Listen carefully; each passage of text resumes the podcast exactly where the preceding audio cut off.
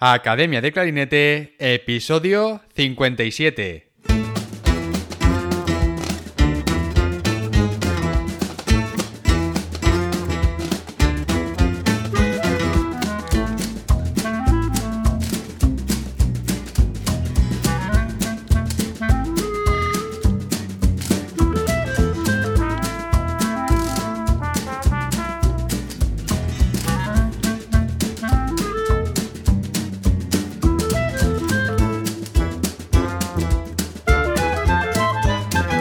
Bienvenidos un día más, una semana más a Academia de Clarinete, el podcast donde hablamos sobre aprendizaje, comentamos técnicas, consejos, entrevistamos a profesionales y hablamos sobre todo lo relacionado con el clarinete.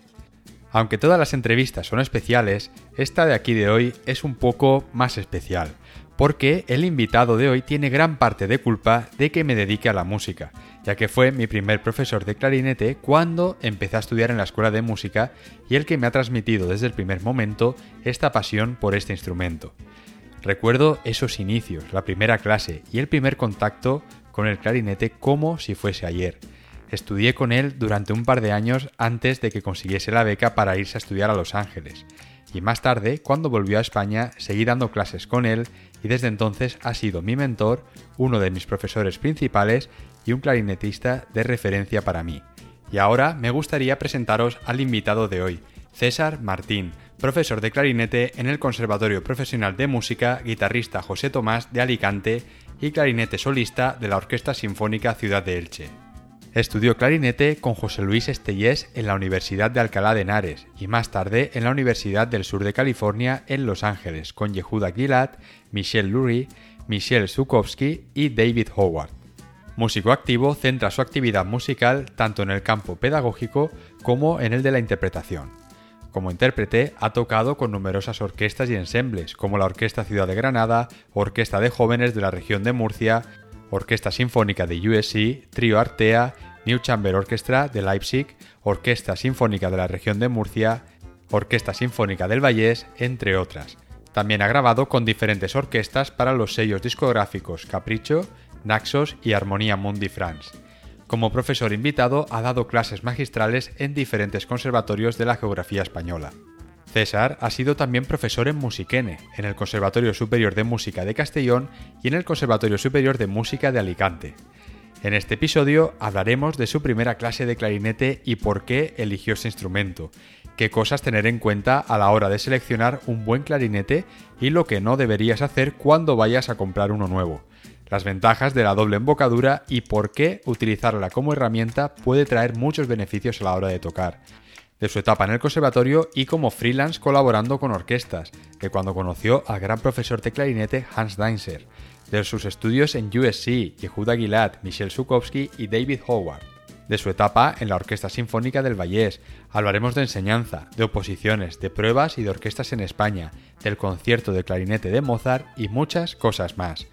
Pero antes de nada, recuerda que en academiadeclarinete.com tienes a tu disposición cientos de clases grabadas en vídeo con ejercicios, técnicas, partituras y todo lo que necesitas para mejorar como clarinetista. También tienes disponible la sección de masterclasses, donde grandes clarinetistas colaboran compartiendo todo lo que saben con los estudiantes de la academia, y de esta manera hacer de esta plataforma un lugar de referencia y aprendizaje para toda la comunidad de clarinetistas de habla hispana. Y ahora sí, vamos a dar paso a la entrevista. Muy buenas, César, ¿qué tal? ¿Cómo estás? Muy bien, muy bien, encantado de estar contigo. Bueno, bienvenido al podcast. Tenía muchísimas ganas de tenerte aquí como invitado. Bueno, yo también tenía ganas de estar contigo. bueno, César, ¿qué te parece si vamos ahora, nos trasladamos un poco en el tiempo a aquella primera vez que tú tuviste un clarinete entre tus manos? ¿Qué recuerdos te vienen a la memoria? bueno, la verdad es que fue muy emocionante porque ah, mi entrada en la música fue eh, especial, ¿no? Bueno, yo, soy de Santa Pola, uh, ahí en Alicante. Eh, yo, yo, a mí me encantaba la música y de hecho siempre me quedaba, ah, me quedaba alucinado cuando veía una banda en las fiestas o en cualquier evento. Por entonces en Santa Pola no había banda, eso tengo que decirlo.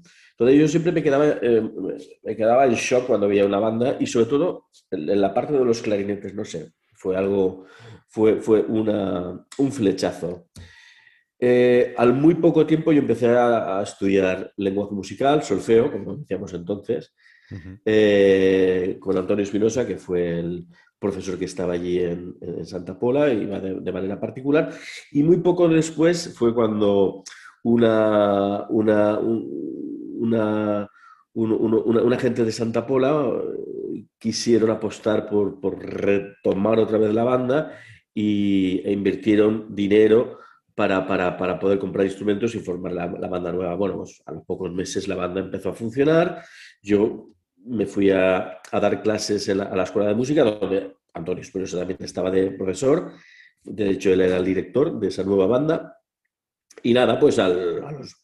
Estaba haciendo un poco de memoria porque realmente eso fue en el año 78, empecé con el lenguaje musical y en el 79, sobre abril, mayo, fue cuando me dieron, me dieron el clarinete.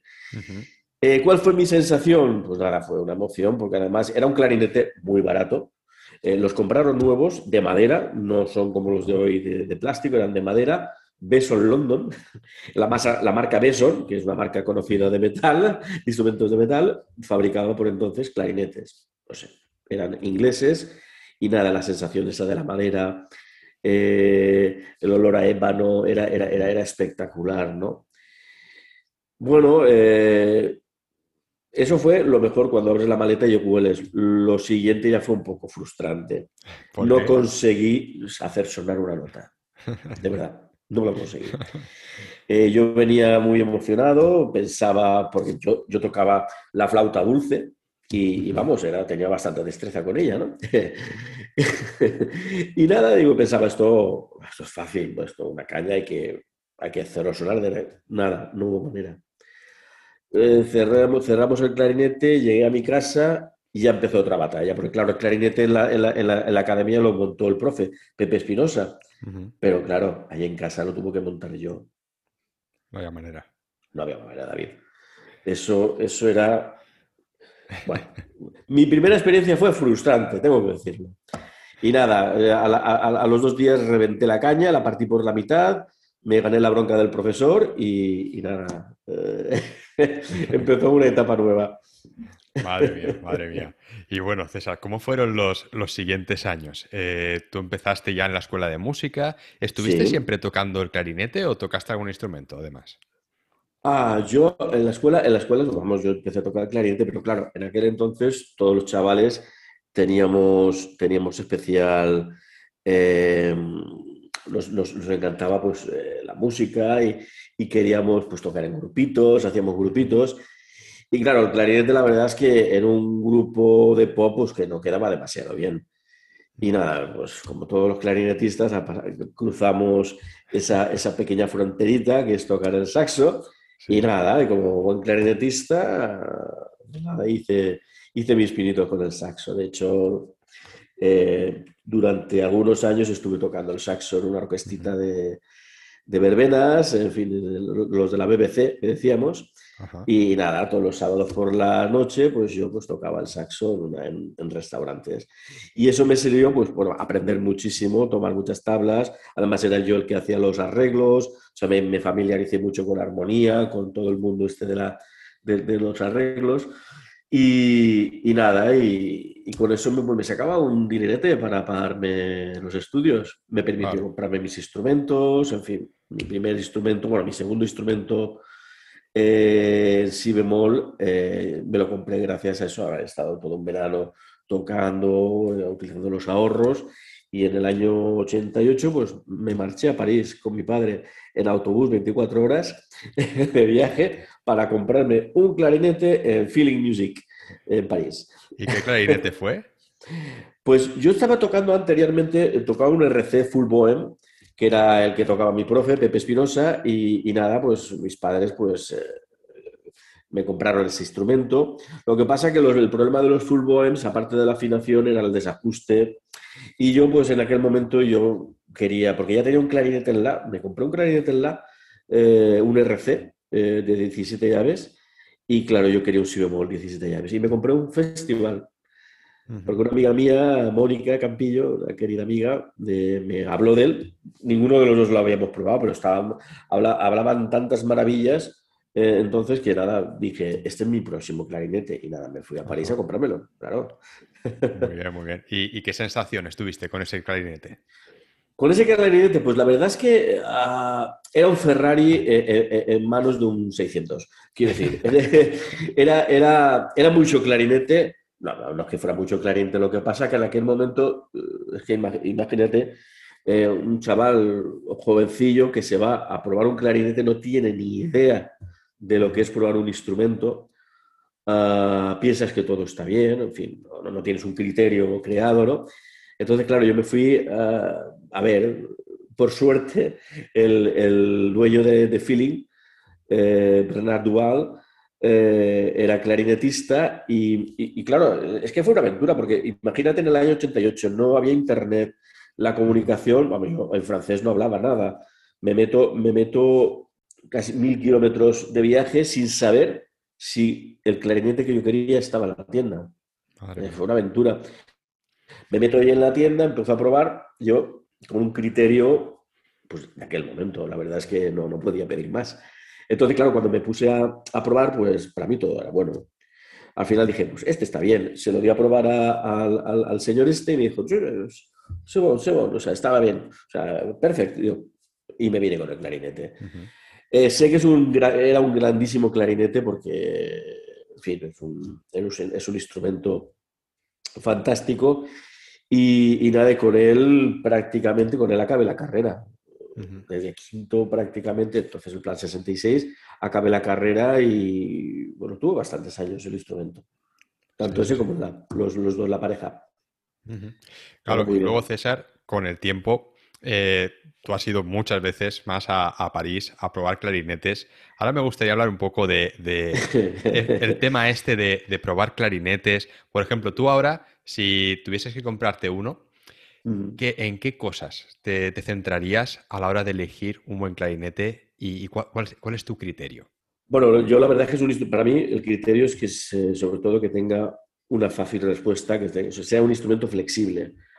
Que muchas veces cuando uno compra un clarinete eh, eh, piensa que el instrumento tiene que funcionar de inmediato, ¿no? Ah, y no, no mi, experiencia me, me, ha dicho que no, y sobre todo porque los instrumentos los vas haciendo tú, los vas, les vas dando la voz tú, poco a poco, ¿no? Un clarinete cuando lo compras, o sea, de, nuevo, es un instrumento que es, para mí, como digo, siempre es un baby, es un bebé. Entonces, eh, hay que un poco educarlo. Entonces, lo que yo intento ver es esas posibilidades a lo largo del tiempo, ¿no? O sea, cuando un instrumento ya funciona de narices desde el principio, después te puedes llevar alguna sorpresa, ¿no? que sea un instrumento demasiado fácil, ¿no? A mí me, gusta encontrar un poco de resistencia que después me permita, esa, resistencia natural que tiene el instrumento, que con el tiempo pues se va, se va, se va diluyendo, ¿no? Y, se va diluyendo porque tú lo vas, lo vas moldeando, ¿no?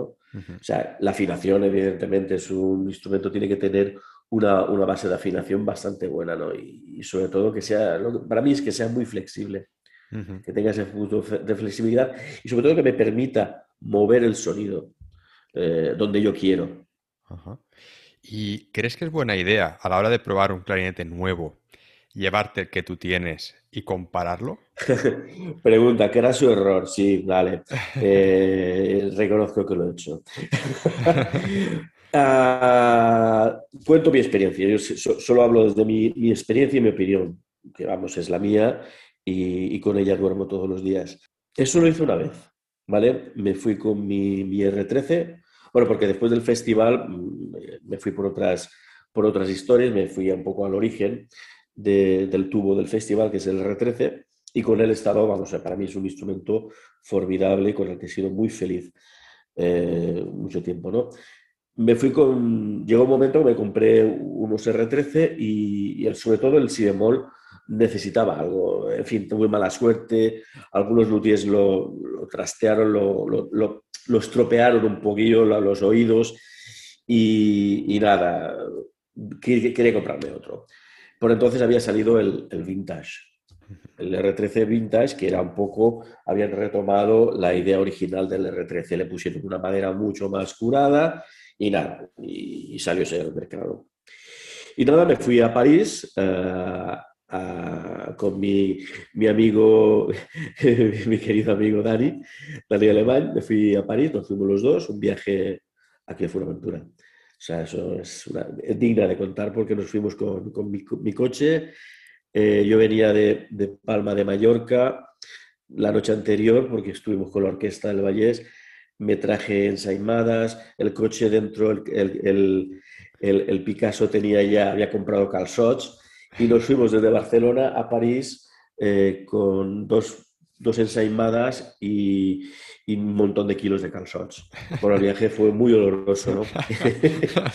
y nada, y nos fuimos a París y, y me, fui, me, me, fui, con mi clarinete, mi R13, no sé, eh, con un poco de, de, de, la idea de que me lo regalaran, pero yo quería comprarme el, el, el vintage. Bueno, después de estar todo un día, les dejé el instrumento, lo estuvieron ajustando, mi antiguo R13, y al final me vine sin clarinete. Siempre que pruebes un clarinete nuevo, con uno que ya estás tocándolo, claro. vas a encontrar que el tuyo está hecho y te vas a ir a, a lo malo conocido, ¿no?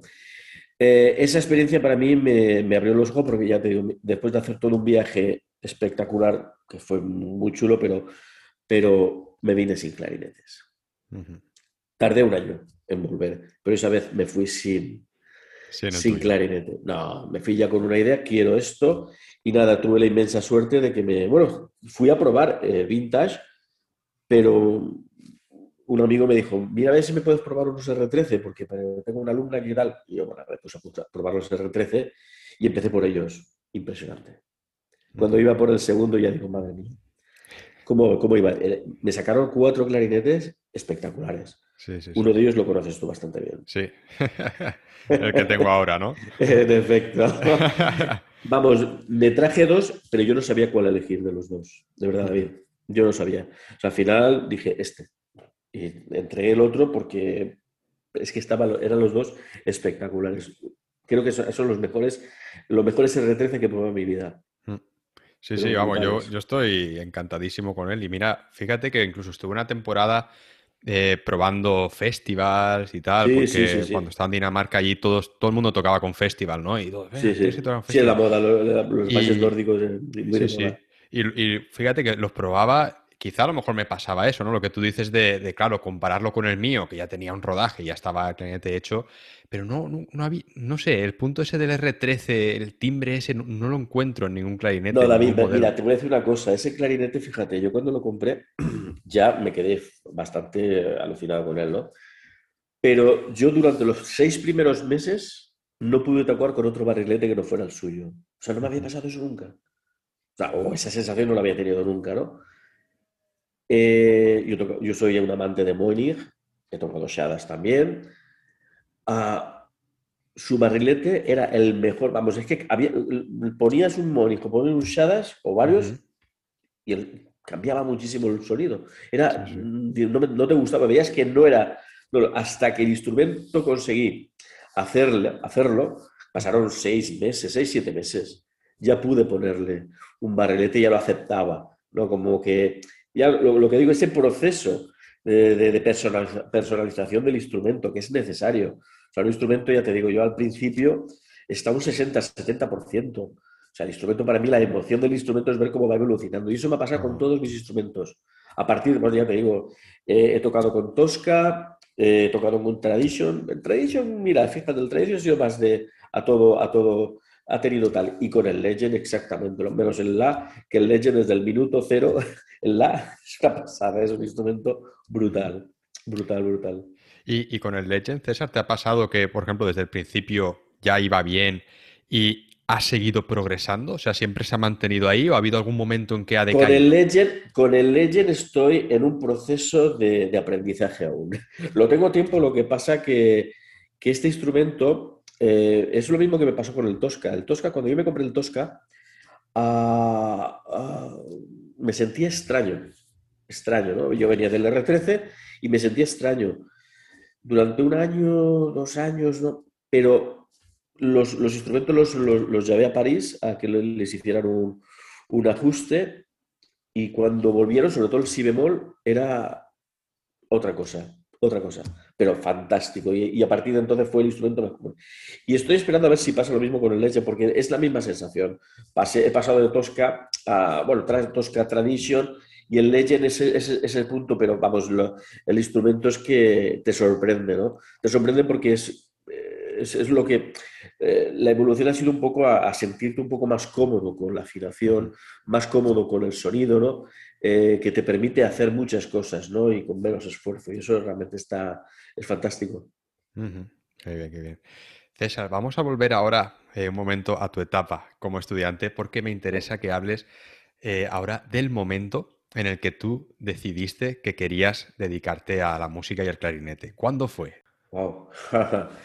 Pues, hombre, yo no he sido, reconozco, y esto, no he sido buen estudiante, eh, y, no porque, y no porque no entendiera nada, sino simplemente porque no daba, eh, era, era un poco vaguete. Eh, la música siempre me entró. Llegó un momento que, que, que, di el cambio. O sea, tuve una crisis, tuve una crisis en, en, la academia cuando estaba estudiando clarinete. Ah, estuve varios meses sin aparecer por las clases de clarinete, pero curiosamente yo seguía practicando en mi casa.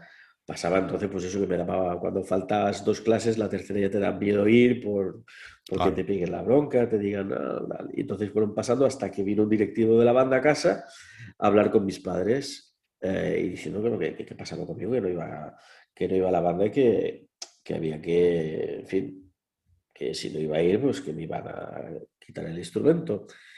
Claro, cuando llegué a casa del colegio me dijeron, me dijeron esto y yo, pues la verdad es que dije, no, no, no, querían, querían que dejara el instrumento si no iba a estudiar. Claro, mi madre se sorprendió porque, claro, me, veía salir con el instrumento, me veía practicar. Claro, yo me fui a la, semana siguiente, fue la clase, el profesor cuando me vio entrar, bueno, que yo fue, hombre, César, este, claro, cuando este no sabe ni montar el clarinete, este va a empezar a tocar y se va a poner el clarinete en la nariz, seguro. y se ve que di una lección espectacular del libro Romero, por cierto. Ah, y nada, y arreglo seguido le dijo a su hermano que, que, me tenía que hacer el traje para entrar a la banda. Y en aquel momento ya fue el cambio.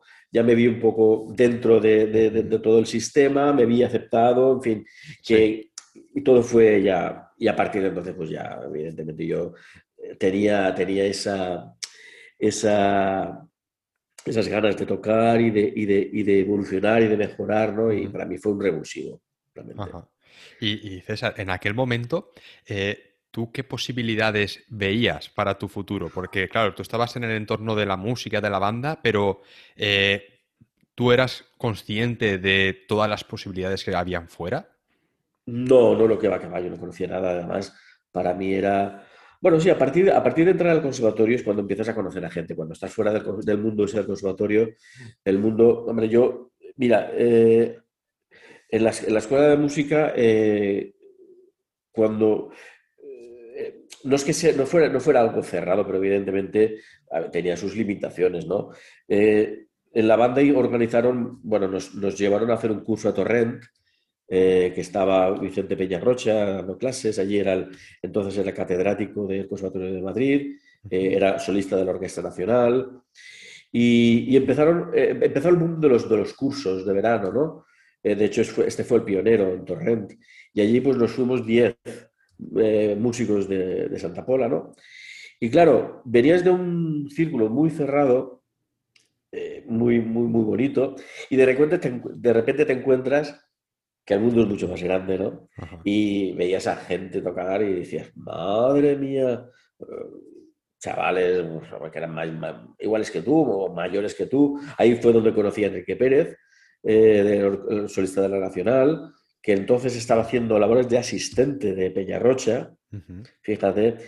Y claro, yo, yo venía de Santa Pola, yo venía con, pues, con la embocadura, hacía doble, doble, doble embocadura, eh, y claro, cuando llegué allí me dice, pero hombre, ¿dónde vas? Eso ya no se toca así. Si los dientes tienen que tocar en la boquilla, yo, hombre, Hombre, tengo que reconocer que la doble embocadura eh, es fantástica para muchas cosas.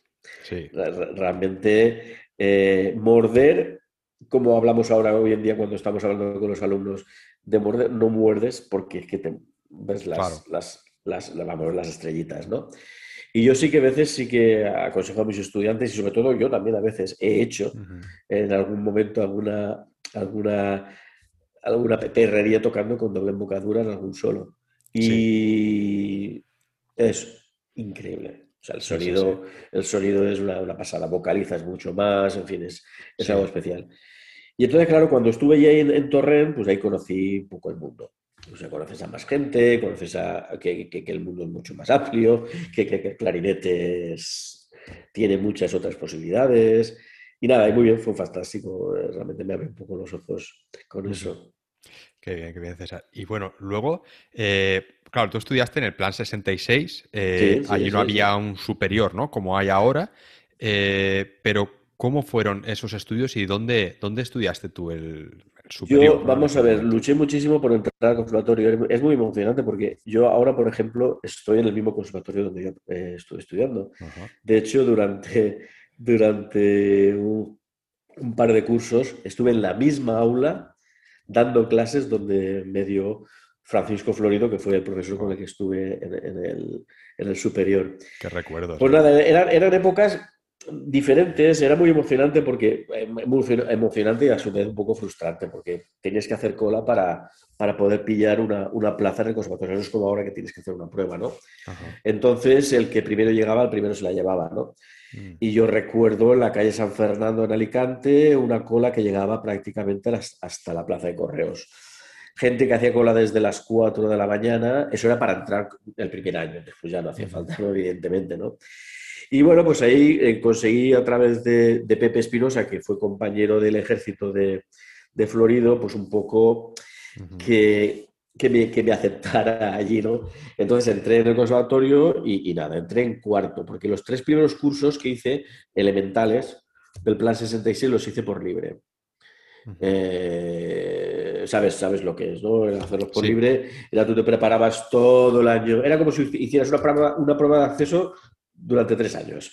O sea, hacía, tú te preparabas en la escuela de música la programación y tú ibas al conservatorio en julio o septiembre y hacías, hacías el examen pues, en 5 o 10 minutos y te jugabas todo el curso en, ese momento. Y estuve, así hice tres cursos. El cuarto ya era necesario. Era lo que era el, principio de profesional, eran tres cursos, cuarto, quinto y sexto, y nada, y eso, pues ahí me metí. Eh, acabé sexto y para hacer superior, que eran dos, dos años más, no, bueno, seguramente internamente los profesores sí que harían un informe eh, pero no hacía falta hacer prueba de acceso.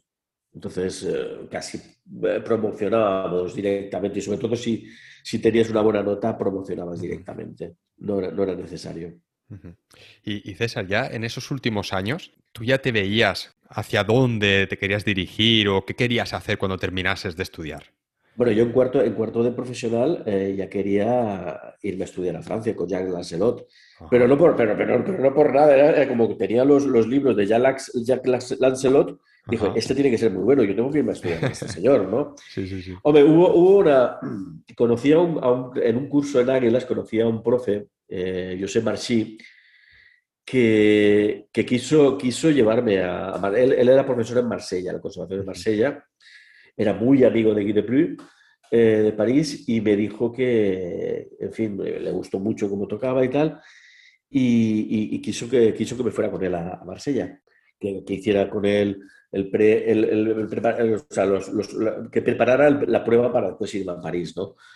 En aquel momento, fíjate, tuve un poco de, sentido común y dije, hombre, yo lo que me interesa es acabar aquí, tener una titulación aquí después, posteriormente. Eso sí que lo hice bien.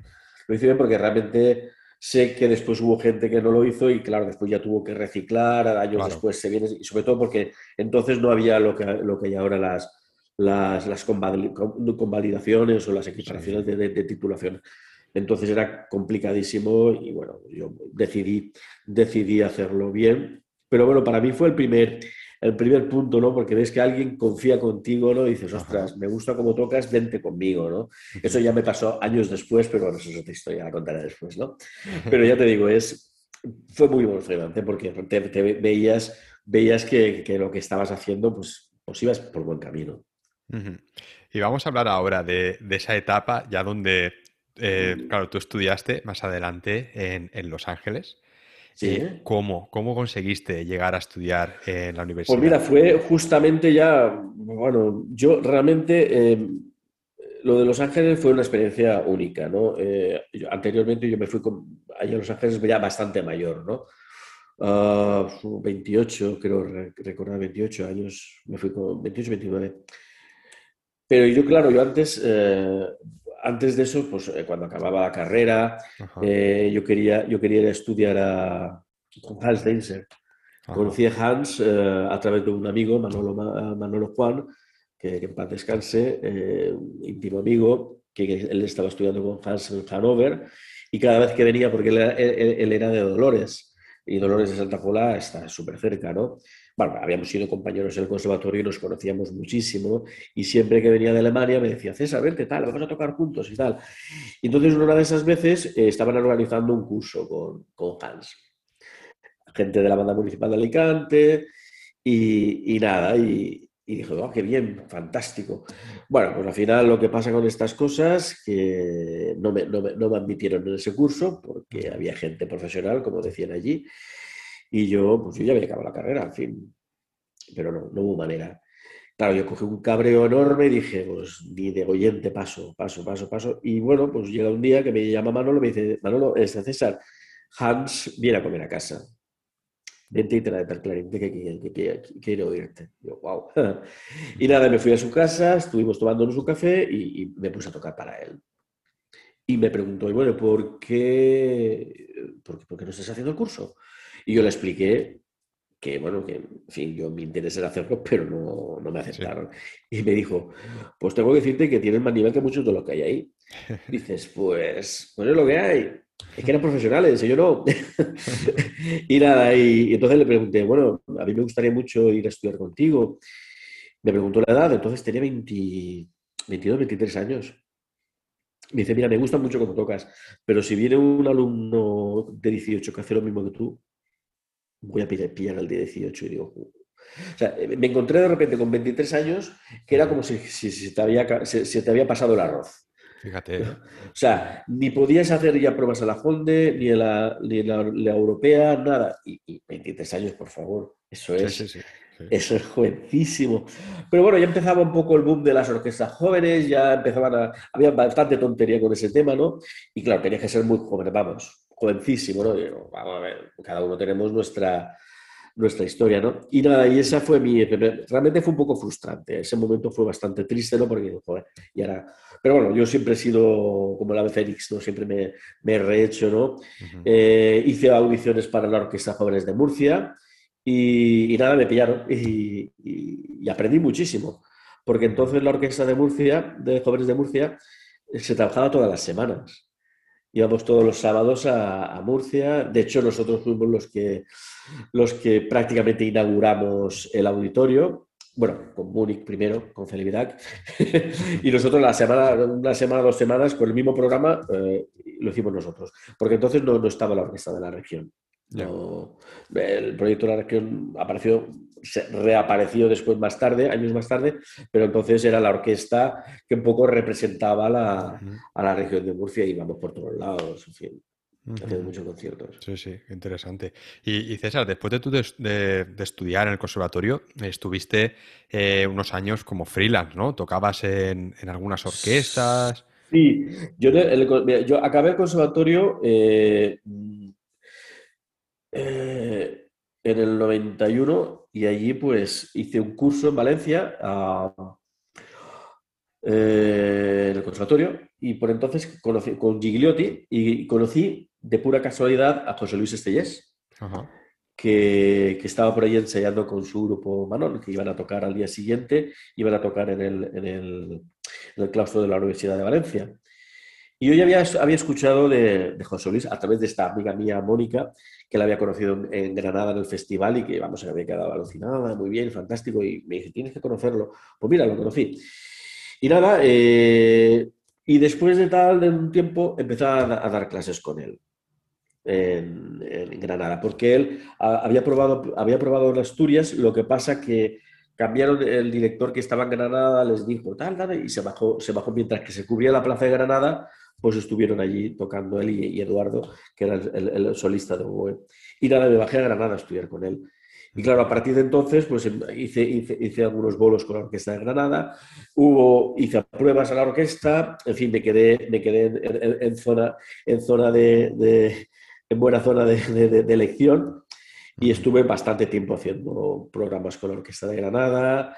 En fin, que a mí me, aprendí muchísimo porque además, uh, hombre, tocar con una orquesta de jóvenes es mola muchísimo, está muy bien. Pero realmente el casco y el mono te lo pones cuando estás en una orquesta profesional, donde estás semana tras semana eh, trabajando con directores diferentes, con programas diferentes, y es el día a día, estás todos los días en el escenario, ¿no?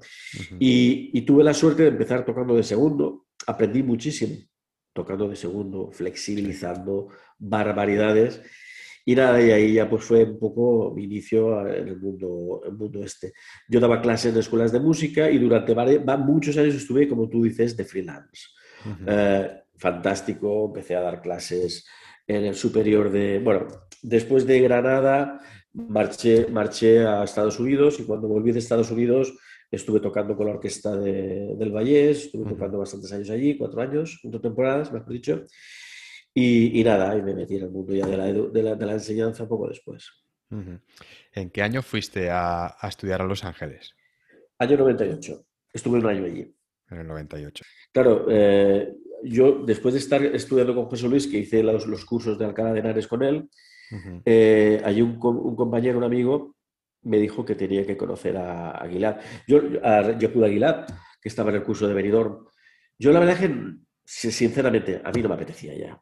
No me apetecía ya porque ya estaba, estaba en un momento muy bueno, estaba pues, haciendo audiciones para orquestas, estaba quedando finalista en muchas orquestas. En fin, estaba, me sentíamos pues, eso, que, que, tarde o temprano íbamos a, íbamos a entrar en un sitio. Era, era cuestión de tiempo y de paciencia, ¿no? Ah, y nada, fui a conocer a Aguilar ah, y nada, me, me gustó muchísimo.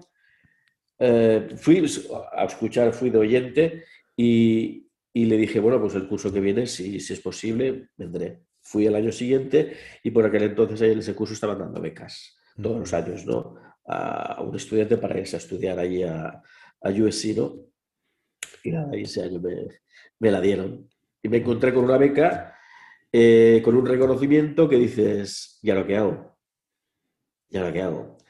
Pues nada, hice las maletas y me fui. Ahorré muchísimo ese año, trabajé muchísimo, eh, porque no es barato ir a estudiar a, a Estados Unidos y menos, bueno, la beca era, no te cubría, no te cubría todo, todo, todo la, estancia, no era un full tuition, como se dice allí, no, no, no, era total, entonces no, entonces tuve que trabajar, en fin, seguí trabajando porque no, no había más y nada, me fui allí. Sí, la etapa fue genial, muy bien. muy difícil, muy difícil, eh, muy complicado, porque sí que es cierto que no estás a dos horas de tu casa, sino que estás a 18 como mínimo. Eh, cualquier bajón, no es como ahora que tienes las redes sociales, tienes este, esta maravilla que es el, FaceTime o el, o el, Zoom, donde tú puedes estar viendo a la otra persona. Eh, entonces el Internet era... Bueno, allí sí que estaba bastante avanzado. Ah, allí estaban, de hecho, cuando me vine estaban, estaban poniendo la fibra, estaban cableando la, la, calle, ¿no? Pero aquí en España era terrible. Yo recuerdo intentar abrir el correo de Hotmail del servidor y, tardar una hora. Eh, y al final desistir, porque claro, durante esa hora no podías conectarse nadie con el teléfono. Porque sí, bueno, eran los, los 56 casos, ese ruido que parecía del modem entonces, bueno, es, emocionante escucharlo, ¿no? Pero claro, era, era, era terrible. Yo recuerdo hacer un chat con la que es ahora mi mujer intentar hacer un chat. El primero fue fantástico, pero el segundo, la respuesta venía a los 45 segundos y se solapaban con las otras. Y, al final le dije, eh, en 10 minutos te llamo. en 10 minutos voy al, apartamento y te llamo desde allí. Era mucho más, era mucho más eh, fácil, ¿no? Al final era un poco frustrante también. Sí, sí. Y, César, allí en Los Ángeles, además de con Gilad, ¿con quién estudiaste? Wow, ahí estaba, ahí estaba eh, Zukowski, pude hacer un par de clases, porque ella estaba la asistente, ella venía, venía de vez en cuando. Venía, venía allí a dar clases, es fantástico, está clarinetista, es increíble, es, un cielo, además es un cielo de persona, y como clarinetista es una pasada. Eh, Michel Lurie, hicimos alguna masterclass, ya estaba bastante mayor, estaba bastante mayor.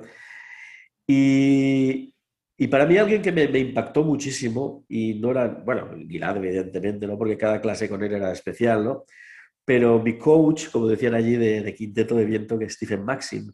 Stephen Maxim era un señor eh, fagotista, jubilado creo que de Boston y de la Metropolitan, y tenía tantas historias que contar de los grandes directores y era, era, era un profesor de estos fantásticos. Le llamábamos Mr. Breathe, Mr. Respiración, ¿no? Porque siempre estaba con nosotros trabajando eso, respira conmigo. O sea, la respiración hacía que funcionara hasta, hasta las piedras.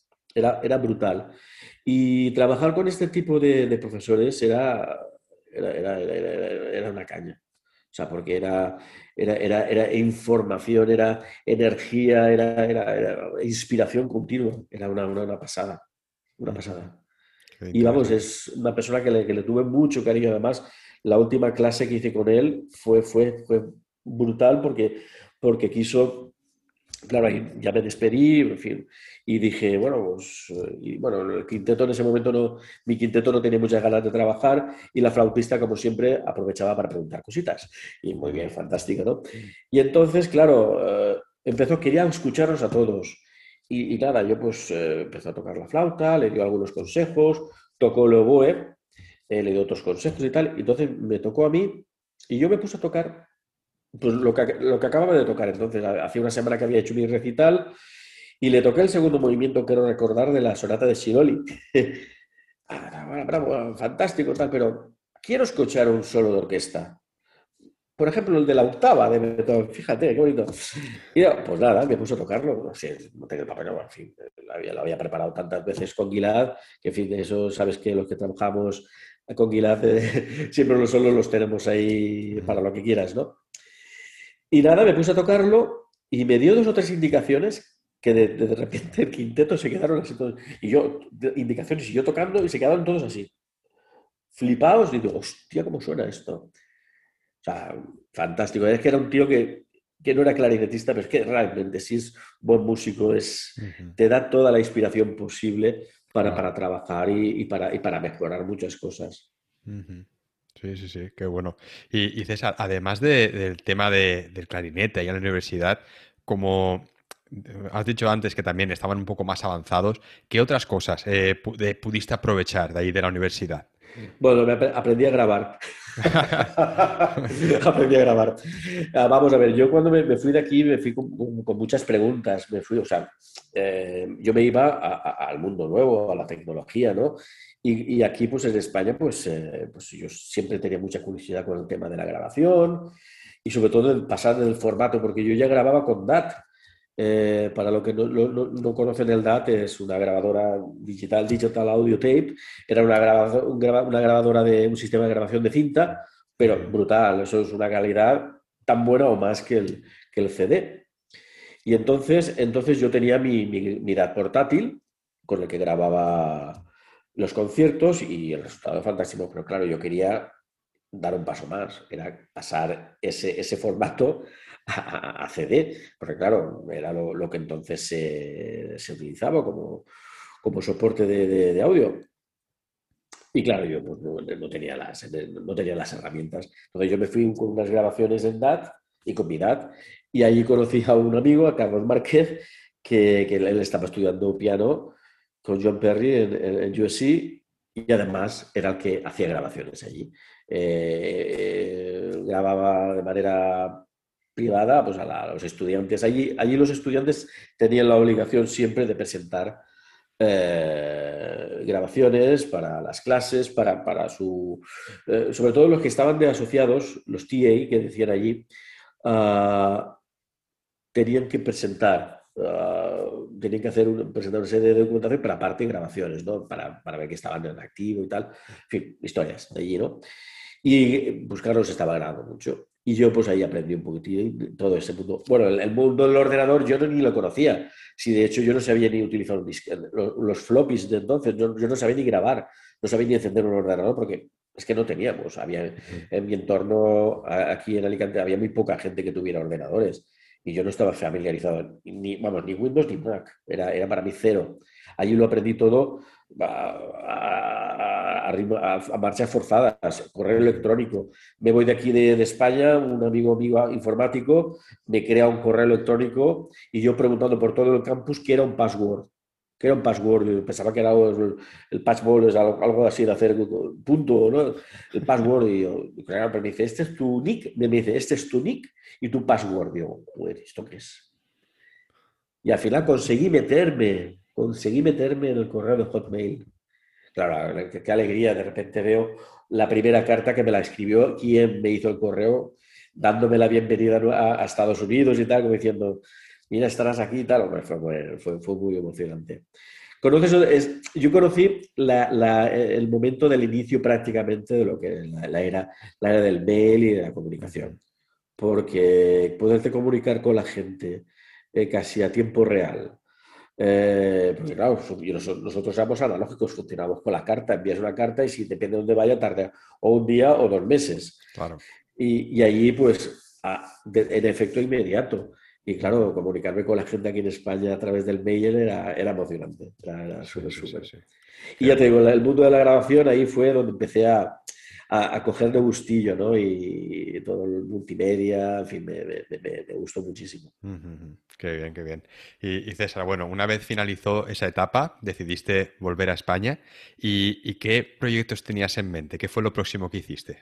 Pues hombre, eh, cuando me vine a España, eh, me vine un poco a ver, a ver venir, ¿no? Porque yo venía, o sea, realmente cuando me fui eh, dejé muchas cosas atrás, ¿no? Uh -huh. O sea, proyectos, pero, pero, vamos, para mí ya eran pues o sea, era otra etapa, ¿no? Ya daba, ya, daba, ya daba por hecho pues, que, por ejemplo, escuelas, las escuelas de música donde había estado, pues no iba a volver, en fin, ya veía que era un paso más y era para mí un paso muy importante, ¿no?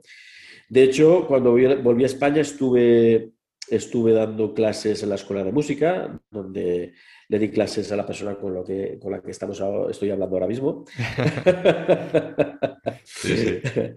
eh, y nada, y ahí justamente ese verano fue el primer año que me llamaron para dar un curso. Ajá. En Villarroya de la Sierra. Sí, fue el primer, y yo, la verdad es que era entre emoción y nerviosismo y no sé, era mi primer curso y yo estaba acojonado. Uh -huh. Acojonado porque de repente, eh, de repente eh, te encuentras, pues eso, con, tú has sido siempre alumno en un curso y, y claro, de repente eres el profesor y esos recursos. Y claro, ya aprendí muchísimo, porque, porque realmente era un poco, no era cerrar un círculo, pero era otra etapa diferente, ¿no? Cuando empiezas a dar clases, masterclass, en la comunicación, cómo lo dices, si eres capaz de resolver eh, esos problemas que, que, el alumno o la alumna tiene. Eh, y nada, fue, fue, fue, fue, fue especial. Y eso fue el, ese, ese, verano. Y al poco tiempo eh, me llamaron para, mi amigo Jesús Carrasco me llamó para, para la Orquesta Sinfónica del Vallés uh -huh. y, y, dije que sí. Le dije que sí, en ese momento había una, una vacante, había una, una, excedencia. Entonces Jesús me dijo, pues, ¿te vienes? Y dije, sí. De hecho, yo me iba a casar en diciembre y me fui en octubre a, a, allá, les dije, hablé con la orquesta, me dijeron que sí, sin ningún problema.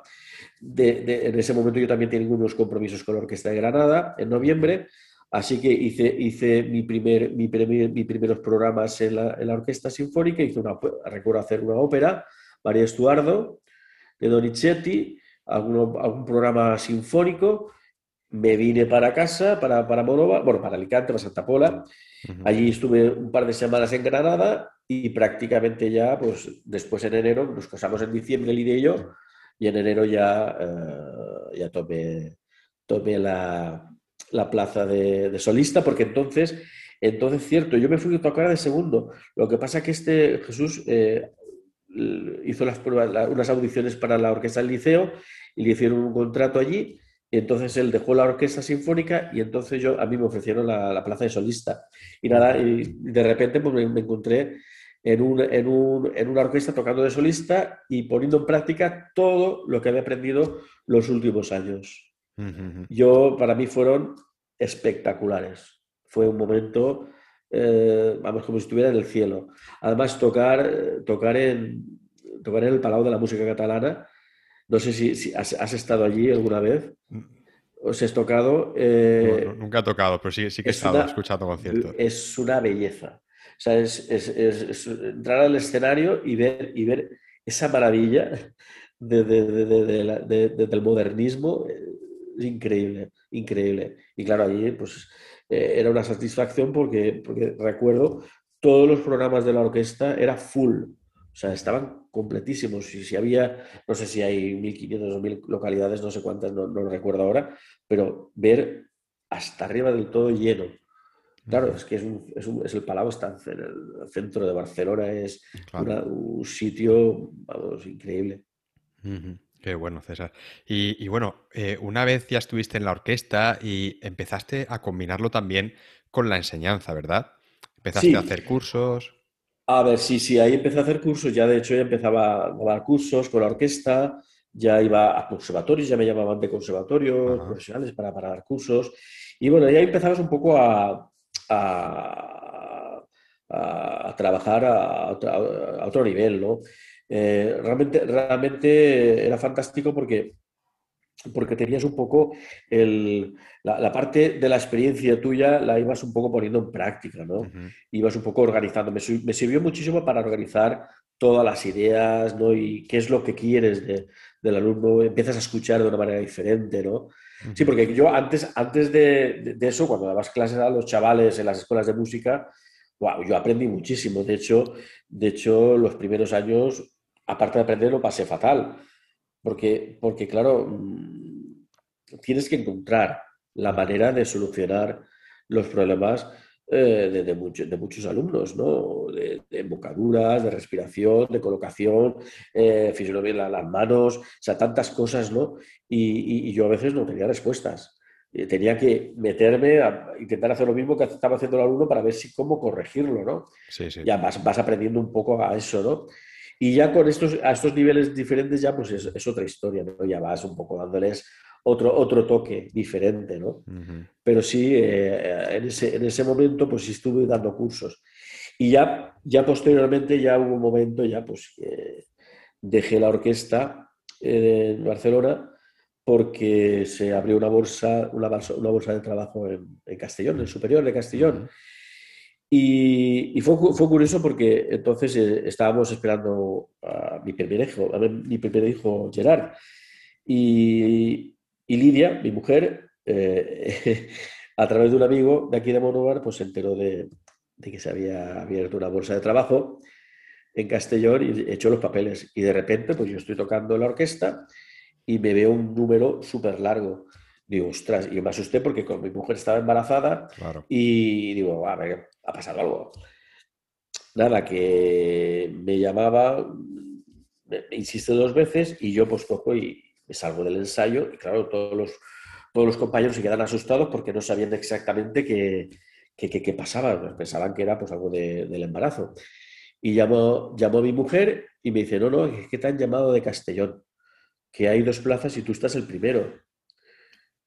Y nada, pues en aquel momento decidí acercarme porque, claro, eh, llevaba cuatro años eh, con, una relación a distancia, casados, mi mujer vivía en Monóvar y yo vivía en Barcelona. Cada dos, tres semanas bajaba, oye, subía, ¿no? Y claro, esperando un hijo ya es diferente, ¿no? Entonces ya decidí cambiar un poco el... Muy a mi pesar, porque realmente yo estaba muy contento tocando con la orquesta, porque realmente a mí era mi máxima ilusión era tocar en orquesta, pero eh, nada, decidí bajarme para, para, Castellón y nada, y ahí empezó otra etapa diferente. Y esa sí que para mí fue eh, ya la que un poco cerró el círculo, un poco. Cerró el círculo porque ya había tocado la rama de interpretación, tocar la música, pero sobre todo la enseñanza a, nivel, a, ese, nivel de superioridad, un poco como ya te ya, ya centrabas todo. Entonces fue, fue realmente muy, muy, chulo, muy chulo. Fueron unos años muy, muy, muy chulos. Porque César, tú ahora eres eh, profesor en el Conservatorio Profesional de, de Alicante. Sí. Y eh, esa plaza eh, tú la conseguiste en las oposiciones que hubieron en el... ¿Fueron 2008 o 2009? 2008, 2008. sí, yo estaba, yo estaba en el... Eh, cuando estuve en Castellón, después estuve, estuve en Alicante, en el superior, al mismo tiempo después estuve en Musiquene, tres años, ahí haciendo de profesor asistente, y ya llegó un momento en que el tema del freelance ya pasó a otro mejor ya empezó la precrisis, ya empezó a complicarse la cosa y ya empecé a verle las orejas al lobo, como que, que dice, y, decidí poner un poco de orden en la vida. Eran muchos viajes, realmente esos años, esos fueron cuatro viajes, cuatro años eh, que, que, estabas fuera de casa continuamente, que si ibas a un lado, ibas a otro. Pues, pues eso fueron eh, años maravillosos, pero claro, eh, con un hijo y sobre todo porque yo quería un poco ya pues, tener un poco más de tranquilidad en casa. Y nada, me dio por, casi a los 40 años, me dio por hacer una oposición para conservatorio. Otras audiciones hice muchísimas para orquesta, o sea, eso es, eso es lo que más hice en mi vida, ¿no? Pero, pero es, fue mi primera oposición para conservatorio. Nunca me lo hubiera imaginado, de verdad, no me, no me veía, no me veía porque porque, no sé, mi vida iba por otras historias y a mí me apetecía, pues eso. Lo que pasa es que no es un país para vivir de freelance, aunque, aunque uno puede pensar, pues Inglaterra lo era, pero mira, mira cómo están ahora. Las orquestas allí, en fin, todo el, todo el tema está del COVID y la pandemia, pues eh, un terremoto que ha cambiado todo, todo de su sitio, ¿no? En fin, el freelandismo está bien, pero cuando tienes familia y es complicado. Es complicado. Vamos a hablar ahora, César, eh, tú como profesor de conservatorio, me gustaría que, hablásemos un poco sobre el sistema educativo que tenemos aquí en España a nivel de conservatorios. Me gustaría que compartieses tu experiencia desde dentro. ¿Cómo lo ves tú desde dentro? Bueno, realmente es otra etapa emocionante porque el, trabajar con, chavales que, no tienen claro qué quieren hacer, porque yo, eh, de hecho, estoy día a día, tengo dentro de todos mis alumnos Ah, y, va por, etapas, va por años y va por, épocas. ¿no? Actualmente, que tenga claro que quieran dedicarse, bueno, dedicarse no, realmente que quieran hacer el superior, ya por dedicarse es otra historia. ¿no? Los que tengo actualmente, mm, podría decir que uno, uno, uno, ¿Sí? que lo tenga claro, que lo tenga claro. Tengo gente muy talentosa que, no, no saben qué van a hacer otros años, de hecho, sí, bueno, de hecho, ya estos últimos dos, tres años han estado entrando al superior alumnos míos y tal, pero, pero, pero que actualmente no. Y es, un poco tienes que jugar con eso, porque el hándicap que tienen todos ellos es el, el estar, tener, que compartir eh, las enseñanzas eh, musicales con, con, las enseñanzas eh, del instituto, ¿no? Lo ideal, lo ideal podría ser pues, ese bachiller artístico que, que, se pudiera implantar mucho más, más eh, efectivo en, en, estos sitios porque realmente podrías liberar de carga lectiva a, estos estudiantes, ¿no? porque es un milagro. ¿eh? Cuando, cuando estás en segundo de bachiller eh, o en primero de bachiller, si da igual, y, estás, estás compaginándolo con, las enseñanzas medias, o sea, las profesionales del conservatorio, y sale súper duro. Y hombre, yo los entiendo a todos. De, hecho, pues intentas ayudar en lo máximo posible, porque es que no, no, no, pueden. Muchas veces es que tienen que dejar cosas. Y César, cada vez vemos que eh, hay menos plazas en los conservatorios superiores y cada vez vemos también más gente intentando conseguir esas plazas. ¿Crees que, ha llegado un punto en el que se ha creado ahí un embudo? Sí, se ha, quedado, se ha creado un embudo porque realmente, eh, vamos a ver, cuando empezó, cuando empezó todo este tema de la LOX, todo el tema de, de las enseñanzas, bueno, eh, quisimos poner en su sitio a las enseñanzas musicales, ¿no? Que bien, que fue un paso muy importante, pero creo que no se hizo, no se hizo de manera completa, ¿no? A donde tienes, pues, por un lado, pedagogía.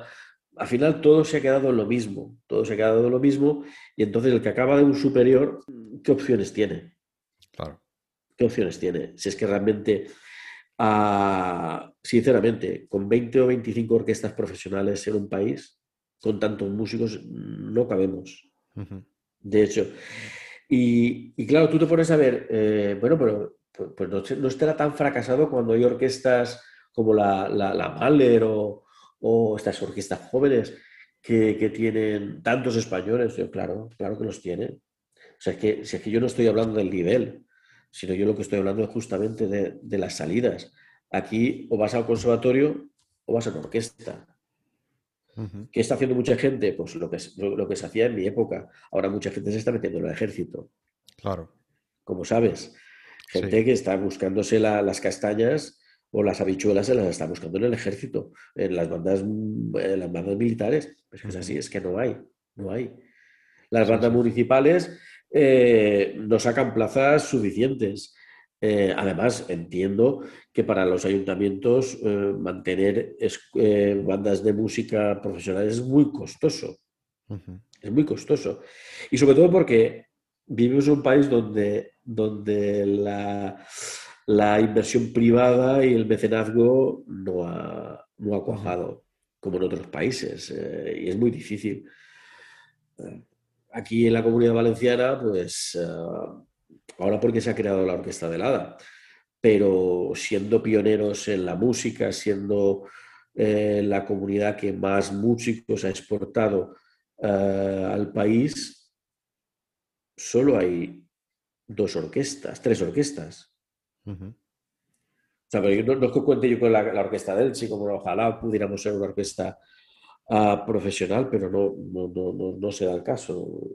Pero vamos, una, comunidad como la nuestra, que, la música es un bien común, ah, no se entiende que no, que no haya más orquestas profesionales. Y partimos de ahí, pues a nivel nacional, pues es así. y las que hay, muchas ahora están eh, sufriendo, estamos sufriendo. Eh, las eh, consecuencias de la crisis esta. Sí, sí, totalmente. Y yo creo también que ahora muchos estudiantes optan también por, por terminar el superior e irse fuera a estudiar, porque se ha convertido también casi en una necesidad, ¿no? De, intentar eso, buscarse un hueco. Eh, eso, ha pasado, David, eso ha pasado uh, en años anteriores a la, inversa. O sea, cuando, yo empecé, cuando empezaron, aquí hubo en España un boom de orquestas en el año 90, 92. Fue por de los Juegos Olímpicos, España 92, eh, la, la, gran exposición eh, de Sevilla. Entonces ahí se crearon orquestas. Se crearon orquestas y fue un, reclamo, un gran reclamo para, para, para, para, muchos músicos internacionales. Claro, aquí cuando tú ibas a hacer una, una, una audición como músico de la tierra, no entendías que viniera un clarinetista, una clarinetista americana, un trompeta inglés, y no te dabas cuenta que, este, estos músicos estaban hartos de hacer audiciones y claro, te sorprendías de que pasaran por delante de ti. Digo, es que era normal, quiero decir, los que hemos, hemos estado trabajando en el Plan 66, eh, en aquel momento yo no había tocado en una orquesta y, y, menos me habían preparado solo de orquesta. Bueno, sí, recuerdo una vez que tocamos una, una sexta de Beethoven, pero bueno, estamos hablando de orchestral training, que es otra historia, ¿no? O sea, esa preparación de orquesta donde estás, eh, sabes, hombre, yo cuando, yo cuando acabé la carrera, eh, alucinando, tocando Nielsens y demás conciertos eh, espectaculares, fue cuando empezaron las orquestas, las audiciones de orquesta, empezaron la Orquesta de Córdoba, Orquesta de La Coruña, se, se abrieron pruebas para Sevilla también, se creó, en fin, se crearon muchas orquestas, ¿no? Y claro, yo de repente de estar tocando esos Nielsens, esas obras tan espectaculares, de repente me veía que tenía que tocar tres compases o cuatro compases de una sinfonía. Y ahí es donde me di cuenta de, realmente el, oficio que es el tocar en orquesta. O sea, en, dos compases te estás jugando una plaza. ¿Y cómo lo tocas? Claro. Eh, en fin, era, para mí fue una, revelación, porque dijo, esto es, esto es muy serio. Claro, venían a hacer pruebas de orquesta gente que tenía el culo pelado, hablando mal y pronto, de hacer audiciones con orquestas por todo el mundo.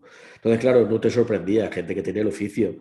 Sabes que en otras escuelas, en Inglaterra, en Estados Unidos, esta asignatura es, es prácticamente, estás continuamente haciendo esto. Entonces, claro, era, era un oficio. O sea, yo tenía compañeros eh, en USC que cuando hacíamos las clases magistrales en los martes, eh, donde tocábamos tres o cuatro alumnos, tocábamos un repertorio normal, Copla, Mozart, decías, uy, madre mía, este Copla, uy, está Mozart, uy. Claro, a la semana siguiente tú lo veías tocando la orquesta y te tirabas la mano en la cabeza y dices, qué barbaridad, qué bien. O sea, el sonido decías, pero, ¿y este es el que estaba tocando la semana pasada Mozart? Digo, uy, uy. Pues mira, así es, así es, así es. Era oficio, era oficio. Y eso, y eso es justamente lo que, lo que, lo que, lo que ocurre ahora. Ah, ahora, pues, eh, lo, que, lo, que, tú comentabas, David, ah, España es muy pequeña y el mundo es muy grande. y, y, está bien que exportemos. que, es una pena no tenerlo aquí, vamos, para mí, pero claro, hasta que, hasta que la cultura y la música sea un valor, no, no vamos a conseguirlo. Sí, porque montar una orquesta no es fácil, no lo es, no lo es. Pero claro, eh, a, un Estado no le puedes pedir que monte orquestas. Eh, tiene que haber un poco también de esa, esa, esa, esa facilidad, ¿no? Eh, de crear una orquesta de manera privada y donde tú puedas aportar de manera privada dinero y eso evidentemente, evidentemente que te desgrave, ¿no? Y como ocurre, pues... Claro, claro. Sí, es, lo que pasa en muchos países que hay una parte de financiación pública que viene del Estado y otra parte viene de financiación privada, de empresas, lo que tú has comentado, ¿no? Que, oye, si yo doy dinero a esta orquesta, me beneficia a mí como empresa y además beneficia luego a la cultura del país. Pero claro, si aquí eh, es que es lo que tú dices, no, no puede recaer todo el peso de la financiación en, el Estado, porque, porque en el momento que hay una pequeña crisis, como ya hemos vivido en los últimos años y la que estamos viviendo ahora, al final se recorta de ahí. claro, mira, eso es lo que está pasando en las escuelas municipales de música. ¿Qué está pasando ahora? Los conservatorios municipales, con la crisis, no esta del COVID, sino, bueno, sí, pero con la anterior, muchas, muchos conservatorios están quitando, queriéndoselo quitar de las manos. Y yo ya era, era, crítico entonces, lo siento, en fin, porque veía pues, que de un, ayuntamiento no es una función la educación, quiero decir, tienen que ser otra, tienen que manejar otro, otros aspectos de, de, la, vida, pero no eso, eso no. Y claro, hay un momento que hay ayuntamientos que se han visto, pues eso, sobrepasados. Y claro, mira, en la LOCSE lo, ideal, y, lo digo porque estoy súper convencido de eso, lo ideal en aquel momento y creo que estaba dentro de ese, proyecto, es que las escuelas elementales de música las tuvieran las, las sociedades musicales. Aquí, desde luego, la comunidad valenciana sí que podríamos haberlo hecho y se, tendría que haber protegido eso. Haber dotado las escuelas, haberle dado un soporte, haberlas eh, eh, regularizado, reglado, que el profesorado, fíjate, es que sería una salida perfecta para, para, para, para la gente que acaba una carrera. Pero claro, con un sueldo digno y un contrato digno. Claro. Y sobre todo las escuelas que estuvieran bien regaladas, que, que estuvieran bien estructuradas, con programaciones. ¿Por qué? Porque después vamos a estar los conservatorios profesionales que tienen que venir allí. O sea, y no, y no lo que puede pasar, que y nos pasa mucho, que cuando vienen a hacer las pruebas de acceso a, al conservatorio, pues la mitad de contenidos no, lo están, no, la, no han dado a los alumnos. Entonces, ¿y ahora qué hacemos? Y justamente es eso, es que crear, crear un, una, una, una, cadena para, para, para, para, que esto funcionara. Es, que no, no creo que fuera tan difícil, lo que pasa que eh, había que apostar por ello. Habría que apostar por ello. Claro. Eh, César, eh, aquí, bueno, la mayoría de, de la audiencia eh, se encuentran muchos clarinetistas que ahora mismo están en esta etapa en la que están en el superior o que están pensando en qué hacer cuando terminen el superior. Tú, como profesor que estás viendo y que tienes continuamente estudiantes, eh, ¿qué consejo les darías a estas personas eh, que se quieren hacer un hueco en este mundo de la música? Pero no es fácil, no es fácil porque, mira, primeramente vivimos en un país fantástico.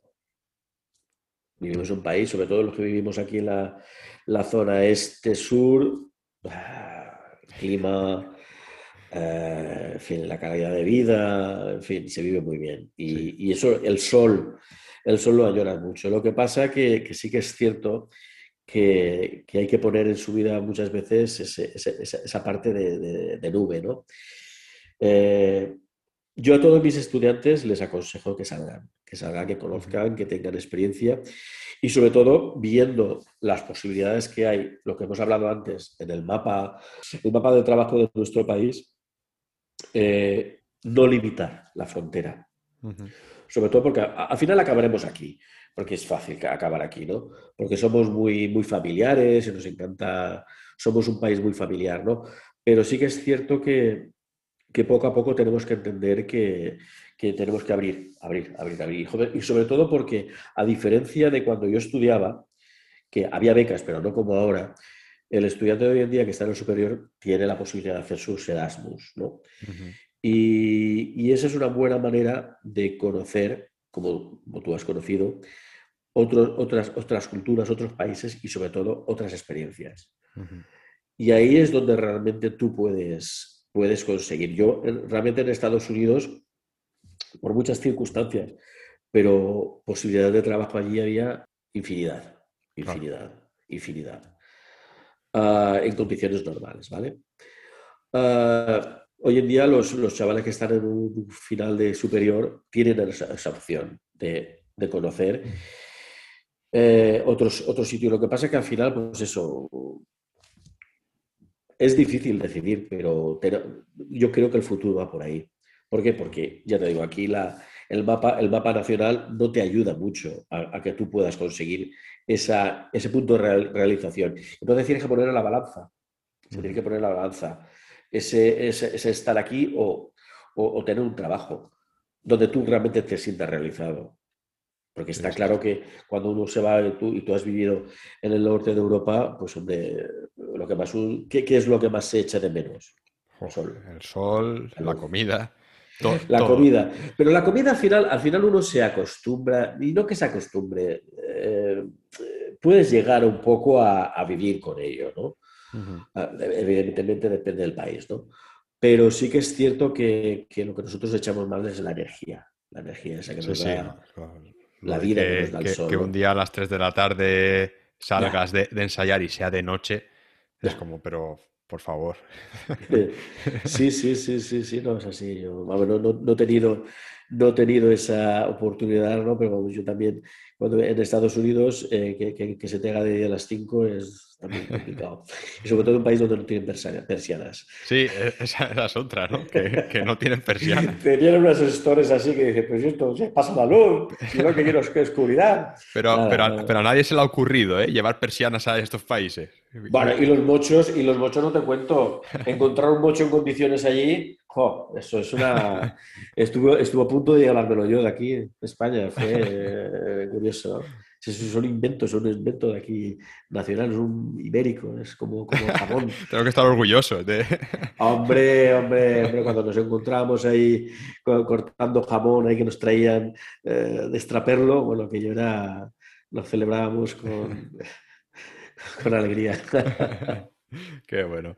Y, bueno, César, para ir terminando, ya sabemos que ahora la, la situación que, estamos viviendo no permite hacer muchos proyectos eh, musicales, pero bueno, ¿qué, tienes ahora en mente que te gustaría hacer en los próximos años? Pues mira, lo que me gustaría hacer sería que, por ejemplo, lo que estamos haciendo en la orquesta podamos ya tomar una normalidad, ¿no? Porque desde, desde la pandemia, pues hemos, se ha bajado muchísimo la, el nivel de conciertos, eh, la la cantidad de la, programación. No es que hiciéramos una gran programación, pero para mí, para mí era suficiente porque, claro, compaginar la enseñanza con la orquesta, eh, si no fuera de esta manera, yo no podría hacerlo. Tendría que decantarme por un lado o por otro, ¿no? Pero así, pues la, verdad es que a mí me sirve para matar el gusanillo. Y nada, proyectos con la orquesta, pues poder eh, hacer programas, eh, seguir haciendo los, los programas de música de cámara, que ya las entidades ya se decidan un poco a, abrir un poco más las, eh, los escenarios ¿no? y podamos, podamos tocar, ya, te digo, tengo proyectos de tríos, de, cuartetos y, sobre todo de la orquesta que me apetece muchísimo retomar. La he hecho de menos, realmente. Sí, sí, sí. Y, bueno, el, año pasado tuviste la oportunidad de tocar el concierto de, Mozart, ¿verdad? Con la, Por los pelos sí, sí, estuviste ahí a punto, pero, No, vamos a ver, es que la cosa se, se complicó porque yo lo tenía justamente la semana después de la, de la semana de que, nos confinaron, en marzo. Tenía ese programa el 14 de marzo y nos confinaron unos días antes, poco, poco antes. Ya de hecho la orquesta estuvo a punto de empezar a ensayar esa semana, que fue cuando desde el teatro y desde el ayuntamiento dijeron que, que no, que se iban a cancelar las actividades. Y eso lo, lo aplazamos hasta diciembre, diciembre cuando ya eh, lo conseguimos colocar en diciembre y, muy bien porque pudimos hacer dos conciertos, uno, lo hicimos en, Elche y el otro en Helada. Y muy bien, la verdad es que estoy esperando sacar esa grabación, las tengo las dos, pero, pero estoy a ver cuándo las edito, eh, porque yo, yo soy Juan Palomo. Yo me lo guiso, yo me lo como, para, en fin, eh, hicimos un audio en Helada y se hizo un audio un audio eh, bastante apañado, llamamos a una empresa que se dedica a hacer esto, porque a veces me grabo yo, pero uno no puede estar en misa y replicando. Al final estás siempre, pendiente de un micro, si, si, irá o no irá, o funciona o no funciona, y eso para mí me, me estresa muchísimo. Y, y el vídeo me lo hizo Ángel Belda, mi querido amigo, colega, en fin, mi, mi hermano. Eh, Angel Belda eh, estuvo por allí haciéndome unas fotos, me hizo un, teaser precioso y me tomó, tomó imágenes, eso mezclado con otras imágenes que, que se hicieron desde, desde, el patio de butacas y con el audio pues estoy intentando hacer un, un, un montaje que, que, esté bien. Mm, qué bien, qué bien. ¿Y, cómo fue la experiencia, César, de tocar el concierto de Mozart con la orquesta? ¡Wow! Bueno, una pasada. además es un concierto es un concierto, es una maravilla. Hubiera querido tocarlo con el clarinete de Maseto, lo que pasa es que las circunstancias no me, permitían tener, hubiera podido tener uno, lo que pasa es que no, con el tiempo suficiente.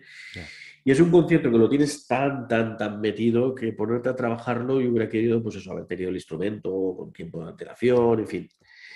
Pero nada, lo disfruté muchísimo con el Legend. Además, cuando, justamente cuando empecé a, empecé a, montar, a estudiarlo para ponerlo, porque lo tenía, era la primera vez que lo tenía en marzo, y el leche lo compré, lo compré en, septiembre anterior, y nada, cuando me puse a tocar con él, estaba justamente emocionado, porque me parecía un instrumento que cada día me daba algo más.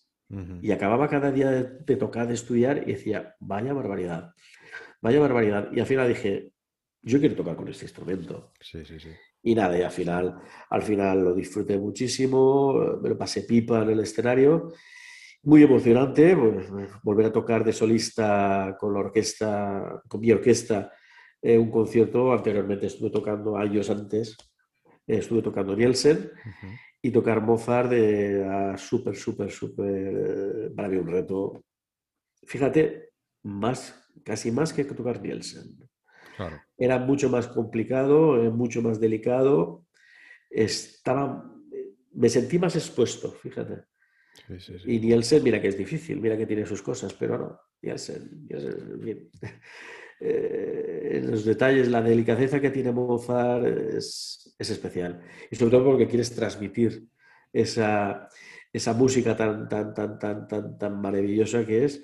Eh, en fin, me sentía mucho más, con mucha más presión que, con, Nielsen. Y no porque Nielsen no tenga momentos maravillosos, desde luego, claro que los tiene, y momentos muy delicados y difíciles de, tocar, pero Mozart era. Mozart es que es Mozart. Y, claro, este concierto, César, que, bueno, tú lo tienes. Eh, trilladísimo de, haberlo tocado tantas veces en pruebas de orquesta. Eh, entiendo que será, porque yo nunca lo he tocado en, concierto, pero ¿cómo fue tu sensación de tocarlo, por ejemplo, de prepararlo para una prueba de orquesta a tocarlo en concierto? Hombre, no, varía mucho, porque realmente en una prueba de orquesta, ah, es que es un tema largo, bueno, no lo largo, es para mí, es, es, como, es como los solos de orquesta. El problema que tiene Mozart, en una, desde mi punto de vista, ¿vale? Mozart eh, o Weber eh, en una prueba de orquesta es que muchas veces se malentiende en una de orquesta un concierto. Yo eh, he sufrido, he sufrido realmente y me, he cabreado porque no lo he visto justo, no lo he visto justo y vuelvo a decir, es mi opinión, ¿vale? Ah, cuando en una, prueba de orquesta se pide en una primera ronda exclusivamente Mozart. Cuando vas a cubrir una plaza, bueno, sea de solista o sea de segundo clarinete, ¿vale? Yo me, he encontrado en audiciones, y no voy a decir nombre de orquestas ni nada, donde en la primera ronda se pedía Mozart, en la segunda ronda se pedía Debussy exclusivamente, y en la tercera ronda es cuando se pedían los solos de orquesta.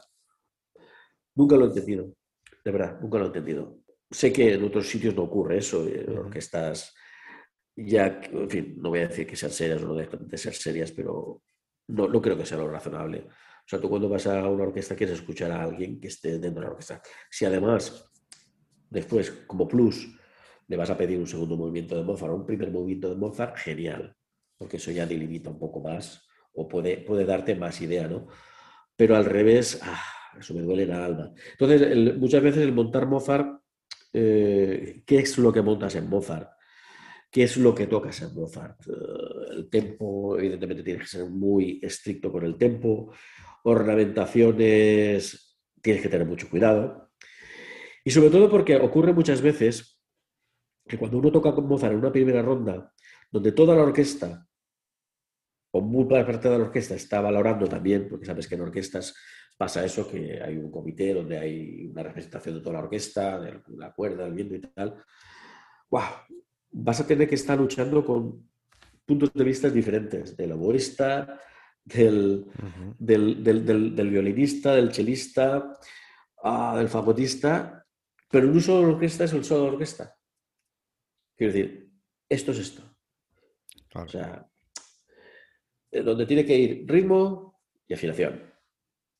Si, si suenas muy bien el clarinete, fantástico. Y si haces música, la reparocha. Pero básicamente una orquesta, y tú lo sabes perfectamente, que puedes tener un sonido maravilloso, pero desafinado y fuera de ritmo, eso no lo aguanta nadie. Tener un segundo clarinete, un primer clarinete que vaya fuera de ritmo. Entonces, claro, cuando tú te pones a montar un Mozart, y sobre todo que dejas montar un Mozart, que normalmente muchas veces lo pasas de la primera página, pues hay que ser muy, muy meticuloso. Como decía Aguilar, meticuloso. Sí, sí, sí. y, nada, difiere, pues, claro, hombre, con la orquesta, cuando vas a tocar a los solistas, que vas a disfrutar. Claro. Que no vas a disfrutar cuando vas a tocar una audición, claro que se disfrutas, lo que pasa es que es diferente, la tensión es diferente. El, tienes otra, otra, otra, otras, otras historias por el medio. Pero cuando vas a tocar con, con, una, con una orquesta, es, te sientes completamente libre. Claro, claro. El, plan es diferente. Eres el jefe. Sí, sí, sí. Como decía yo, eres el que más cobras, entre comillas, del escenario. Claro. y te puedes permitir licencias. Sí, sí, Cuando tú vas a una orquesta, a una, a una audición, debe ser bastante más... Es más cuadriculado todo. Sí, sí, eso no quiere decir que, hagas un pequeño guillo. O depende, o depende la, complicidad del tribunal, que veas que hay buen rollo, ¿no? Y, ves. Pero bueno, eso es, eso es, otra historia. Mm. A veces ha pasado, a veces ha pasado que ves que ves al director que te está pidiendo cosas, ves al, al, solista invitado que te está diciendo y, te, alegra y te, vienes arriba, ¿no? O sea, muchas veces te encuentras, pues eso, eh, te sorprenden cosas que pasan en las, en las, audiciones de orquesta porque, porque a veces, pues eso, te pones a tocar un solo y lo estás transportando y de repente alguien del tribunal no se ha dado cuenta que, que, estás transportando, levanta las manos, que no lo transportas y que salga el especialista y diga, no, es que los que tocamos en orquesta solemos transportar este solo, porque tal. Y, tú te calles, te quedas en medio de una, de, una lucha de titanes y dices, me callo. No, claro, es que te sorprenden muchas cosas de estas, ¿no? Pero bueno, aprende, aprende muchísimo. Qué bueno. Oye, pues César, me ha encantado tenerte aquí. Siempre es un placer hablar contigo y escuchar todas tus, historias, tu experiencia y trayectoria. Así que me alegra un montón tenerte aquí. Yo también, y la verdad es que ha sido un placer y sabes que te quiero un montón. y, nada, y, muchísimas gracias por invitarme, David. Nada, César, faltaría más. Bueno, un abrazo muy grande y hablamos pronto, ¿vale? Un abrazote, cuídate. Chao. Y hasta aquí el programa de hoy. Gracias por vuestras valoraciones en Apple Podcast, por seguir el programa en Spotify y por vuestros me gusta y comentarios en iBox. Muchísimas gracias por estar ahí. Nos escuchamos la semana que viene. Hasta la próxima.